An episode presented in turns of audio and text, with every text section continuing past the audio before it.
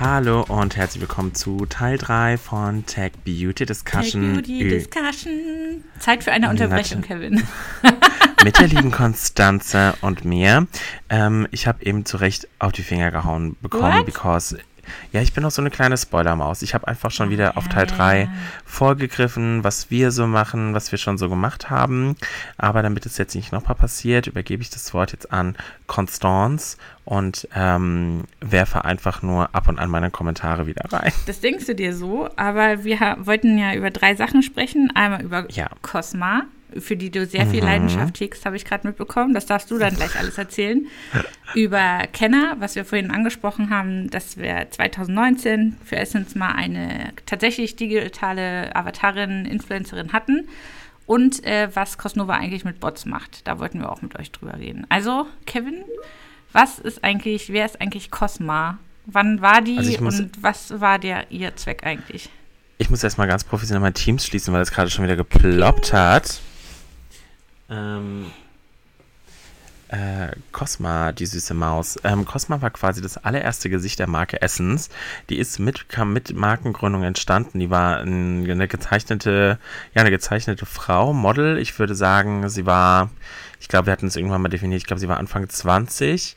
Ähm, ich muss, also, ja, wir haben alle eine gespaltene Meinung zu ihr gehabt. Auf der einen Seite war sie natürlich unser, unser Brandface, auf der anderen Seite ähm, war sie auch ein Teil dieses alten Essens, was auch so noch so ein bisschen kindlicher war. Ähm, aber auf der anderen Seite war es auch unser allererster Avatar.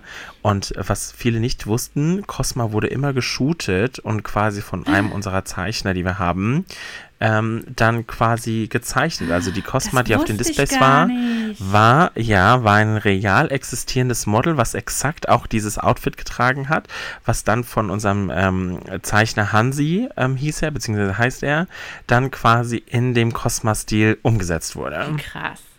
Wie Zu krass. jeder Trend Edition auf den, eine Cosma. auf den Aufstellern dann auch immer mit drauf, ne? Mhm. Ja, das war die Cosma. Wir haben sie dann irgendwann vor ein paar Jahren in Urlaub geschickt und da ist sie immer noch. ähm. Zu Recht. Sie hat ja ganz schön gearbeitet. Von daher. Sie hat ganz schön gearbeitet und wir haben einfach gemerkt, es ist äh, für uns alle Zeit weiterzugehen. Und sie war auch einfach, ich glaube, heutzutage kann man das jetzt sagen, ich glaube, sie war auch einfach nicht mehr zeitgemäß für das, wie wir uns aufstellen wollten. Äh, es war eine harte Decision, weil natürlich auch hier der harte Kern von uns Cosnovis hat natürlich, also, ne, Cosma war halt ein Stück unserer yeah. Geschichte, muss man halt auch dazu sagen. Wir haben in dem Moment ein Stück Geschichte, G Geschichte, ähm, Geschichte von uns gehen lassen. Ähm, aber ich glaube, es war auf jeden Fall der richtige Schritt.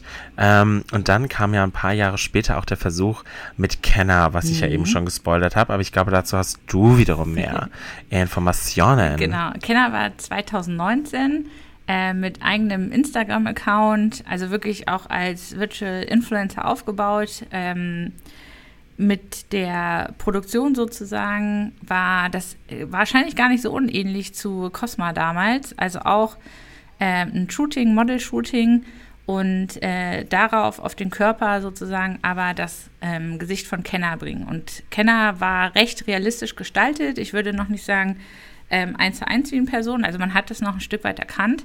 Ja. Ähm, teilweise hatten ähm, sie auch Bilder produziert, wo man Art, so eine Art digitalen Schimmer auf der Haut sehen konnte oder so ein Netz so, ne? Ähm, dass man auch direkt gesehen hat, so, okay, das ist jetzt halt kein Mensch. Aber die hat uns halt, glaube ich, äh, sechs Wochen, wenn ich mich jetzt nicht irre, tatsächlich mhm. auf ihrem Instagram begleitet, hat so ein bisschen Behind the Scenes äh, für Essence gemacht, für die Marke, hat darüber gesprochen, wie es ist, bei Essence zu arbeiten, wie es ist, im Produktmarketing zu sein. Also hat wirklich immer so ein bisschen Einblick in die Marke gegeben und äh, kam tatsächlich auch ganz gut an. Also es gab äh, ja auch sehr negative Kommentare, wie wir es ähm, vorhin auch schon einmal angedeutet haben, von Leuten, die sehr unsicher waren, ob das jetzt ein wirklicher Mensch ist oder nicht und warum man denn da jetzt eine virtuelle Persönlichkeit braucht und so weiter. Aber an sich gab es wirklich auch Leute, die ähm, mit ihr quasi ihre Posts äh, kommentiert haben, die sozusagen mit ihr interagiert haben und die das eine sehr coole Aktion fanden. Die äh, also ich wusste es wirklich nicht mit Cosma, von daher ist es äh, super lustig, aber das war auch ein bisschen der Grund, äh, warum man äh, Kenner dann auch in die, den Urlaub geschickt hat. Also die Story bei Kenner war damals ein bisschen, dass die sozusagen ein Praktikum macht und dann eben aus dem Unternehmen auch wieder rausgeht. Äh, die, und der Grund dafür war, dass einfach die Produktionskosten unheimlich hoch waren. Ne? Also wenn ja. jetzt bei Cosma nur das Shooting und dann wird es danach gezeichnet war, war bei Kenner eben äh, Shooting in eben hier auch den Unternehmensräumen und so weiter. Das muss ja dann auch alles abgestimmt werden. Und dann das Draufsetzen des Gesichts, was dann ja auch gemodelt werden muss, ähm, jeweils angepasst werden muss. Und da hattest du dann teilweise auch relativ lange Abstimmungsschleifen und so weiter. Also die Idee sehr, sehr cool und auch sehr cool für den Zeitpunkt. Ähm, ja. In der Exekution dann einfach zu aufwendig, zu teuer, um das quasi wirklich dann auch über, weiß ich nicht, ein Jahr mal durchzuziehen. Ja, vor allem ging es auch, glaube ich, da, also ich war leider nicht in der Projektgruppe mit drin, sonst würde ich natürlich auch gerne Valuable Insights teilen. Aber es ging auch, glaube ich, uns vor allen Dingen darum, damals einfach es auszuprobieren, rauszugehen und zu gucken, wie reagieren unsere Fans überhaupt darauf und mhm. auch mal so ein Gespür zu bekommen, weil damals war das noch nicht so verbreitet. Damals kannte man maximal nur Little Michaela und auch die war, ich würde jetzt sagen, auch eher so in der amerikanischen Bubble unterwegs und nicht in unserer europäischen Bubble. Mhm. Zumindest war das so mein Eindruck. Ähm, deswegen war es einfach auch für uns einfach so ein Shot in the Dark, um zu gucken, wie reagiert unsere Community global da überhaupt drauf und wie wird es angenommen. Und wie du schon gesagt hast, ne, es kamen natürlich auch negative Reaktionen, auch einfach, weil man dieses Konzept virtueller Mensch bzw. virtueller Avatar einfach zu diesem Zeitpunkt noch gar nicht so kannte, wie wir das heute kennen. Heute wäre wahrscheinlich immer noch so eine gewisse Skepsis, aber ich glaube schon wieder was ganz anderes ähm, als noch damals. Ich meine, ich hatte auch mal ein ähm, Interview gegeben für die WNV, da ging es um ähm, Augmented Reality Filter. Und genau da haben wir genau dasselbe Bild gesehen. Die ersten Filter mhm. waren alle so, ne, warum brauchen wir das jetzt? Was ist das? Was macht man damit? Und ganz ehrlich, also ich würde sagen, 99% von Insta-Stories oder sonst irgendwas, die ich sehe, haben alle irgendeinen Filter drüber. Und heute ist es sowas, es ist so gang und gäbe. Es gehört zum, ich sag mal, zum guten Ton, zum Alltag dazu. Und ich glaube, damit bewegen wir uns auch irgendwann mal hin mit den Avataren, dass es natürlich am Anfang strange ist und man erstmal gar nicht weiß, wieso, weshalb, warum. Aber dass es auch ganz schnell in unseren Alltag Alltag integriert werden kann. Ja. Beziehungsweise auch wird wahrscheinlich. Und da ist dann quasi die nächste Beobachtung. Ähm, wir haben ja bei Cosnova oder bei Essence und Catrice auch äh, mit Bots schon Sachen gemacht. Ähm, beziehungsweise sind die auch gerade noch live. Ähm, bei den einen ein Foundation Finder, bei dem anderen Mascara Finder. Und wenn wir jetzt halt wieder quasi so auf die Definition gehen, das Bildchen, was man dann sieht, bevor man den Bot halt richtig startet, ist quasi der Avatar. Also, dass das jetzt halt nur so ein mini kleines Bild ist, so okay. Ja. Ähm, aber theoretisch könntest du halt in dem Bot auch mit Videosnippets arbeiten, wo man den Avatar nochmal sieht und so weiter, um es da auch nochmal persönlicher zu machen. Aber genau, also die, ähm, die Bots kommen halt echt gut an bei unseren Kundinnen und Kunden, weil eben ganz klar äh, kommuniziert wird, was von dem Bot zu erwarten ist. Nämlich, hallo, möchtest du, ähm, dass ich dir helfe, die Mascara zu finden oder kann ich dir helfen, Foundation Match zu finden oder die richtige Foundation für dich zu finden? Also das ist, äh, glaube ich, halt auch nochmal so ein Ding, was man dann immer gerne äh, mal schneller vergisst. Ähm, auch das sind sozusagen Avatar, wenn jetzt auch keine ausgeklügelten, ne? Ja, aber es kommt, ne, also wie du schon sagst, kommt ja immer darauf an, was du für eine Erwartungshaltung beim Kunden auslöst, beziehungsweise ob es ihm direkt klar ist. Und dann finde ich es eigentlich egal, ob das jetzt eine Art Avatar ist oder ob das jetzt auch ein super komplexer Bot ist oder nicht, solange ich weiß, worauf ich mich einlasse, ähm, ist es eigentlich auch schon für mich okay. So und auch, also gerade bei so ein paar Online-Shops, wo es einfach nur darum geht, ich sag dir schnell meine Liefernummer und du sagst mir, wo mein Paket mhm. ist, finde ich halt auch chillig, weil du musst nicht auf Tracking gehen oder so, gehst da rein, schreibst dem Bot, hey, wo ist mein Paket, zack, bumm, Liefernummer, zack, fertig. Geil. Also, ne, super simpel einfach.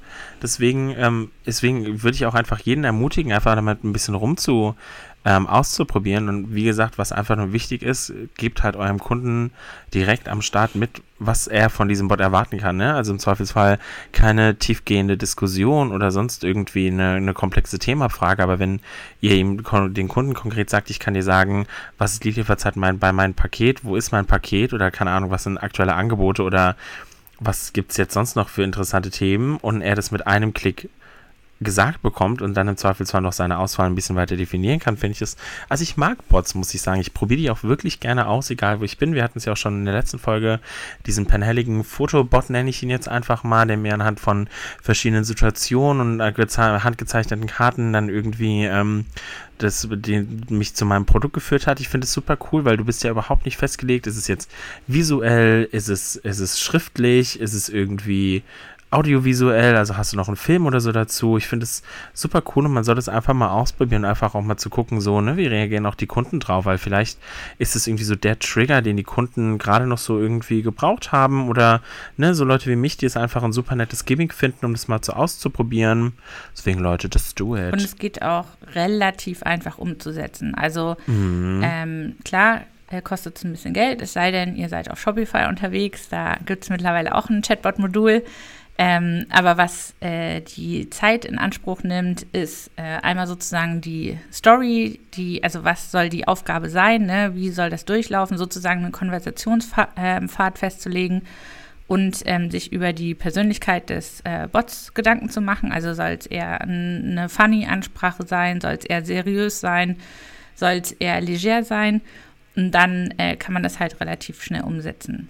Ich bin jetzt eben halt super gespannt, ähm, wie wir bei Cosnova diese Themen vielleicht in Zukunft kombinieren, also Avatare und Bots, weil ich glaube, das mhm. ist das, wo es mhm. halt nachher, also ich sag jetzt mal, ich hatte ja eben gesagt, auch das kleine Bild ist nur ein Avatar, aber ähm, also wirklich halt so eine virtuelle Persönlichkeit ähm, mit schön viel Content drumherum, dass man sich wirklich ein, ja. ein, Bild davon machen kann, einen Eindruck von der Persönlichkeit bekommt.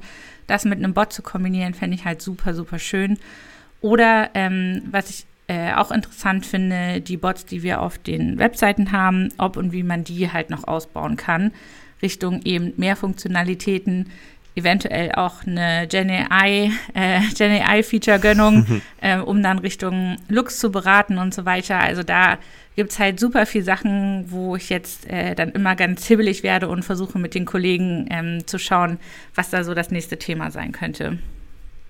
Ja, ist auch einfach nice. Also, ne, ich, ich stelle gerade fest, auch von den letzten Podcasts, die wir gemacht haben, wie diese ganzen Themen einfach ineinander mhm. greifen. Ne? Also, da hatten wir es ja auch schon von Avatar, Metaverse. Wir kommen auch da wieder hin, so bei den ganzen Richtungen. Und das finde ich halt cool, dass es auch alles so ineinander greift, weil es halt später so ein Universum sein wird, in, in dem das halt einfach alles zusammenkommt. Das ist halt so cool, das jetzt gerade aus unserer Perspektive auch zu sehen, wie sich gerade so ein Teil nach dem anderen zu etwas Größeren zusammenfügt und wir gerade noch so mittendrin sind. Mhm. Ich meine, wahrscheinlich die übernächste Generation, für die wird quasi alles schon da sein, aber zu wissen, wir haben es quasi mit aufgebaut, ich finde es schon cool. Ich sag, wie es ist. Sag ich, wie es ist. Ich finde es cool, das einfach so mitgestalten zu können, auch durch unsere Ideen und mit dem, was wir so in unserem Job machen und auch durch die Projekte, die wir gerade so betreuen, yes, wir yes, zwei. Yes. Wir, wir ähm, zwinkern uns, ihr seht es ja gerade leider nicht, aber wir zwinkern uns gerade schon die ganze Zeit nochmal über die Kamera an, weil wir haben gesagt, wir wollen es noch nicht spoilern, aber ich hoffe, nee. ihr hört an unseren Stimmen schon, dass wir gerade an sehr coolen Themen dran sind, die in die Richtung gehen. Ja, also da könnt ihr auf jeden Fall gespannt sein, was da noch kommen wird. Wir haben ein paar richtig geile Dinger, die wir da gerade am, am, am, am machen sind. Ähm, ja, äh, genau. Jetzt habe ich den Faden verloren. Haben wir noch was Wertsche was, ähm, was ähm, Sinnstiftendes zu unserer Diskussion beizutragen? Ich glaube nicht. Alles andere geht Richtung Spoiler dann. Spoiler Alert. Okay, bevor ich wieder anfange zu spoilern, setze ich dem Ganzen hier ein, ein, Ende. Vielen Dank, dass ihr euch durch die, ähm, dass ihr uns äh, die letzten drei Parts wieder begleitet habt bei unserer Journey.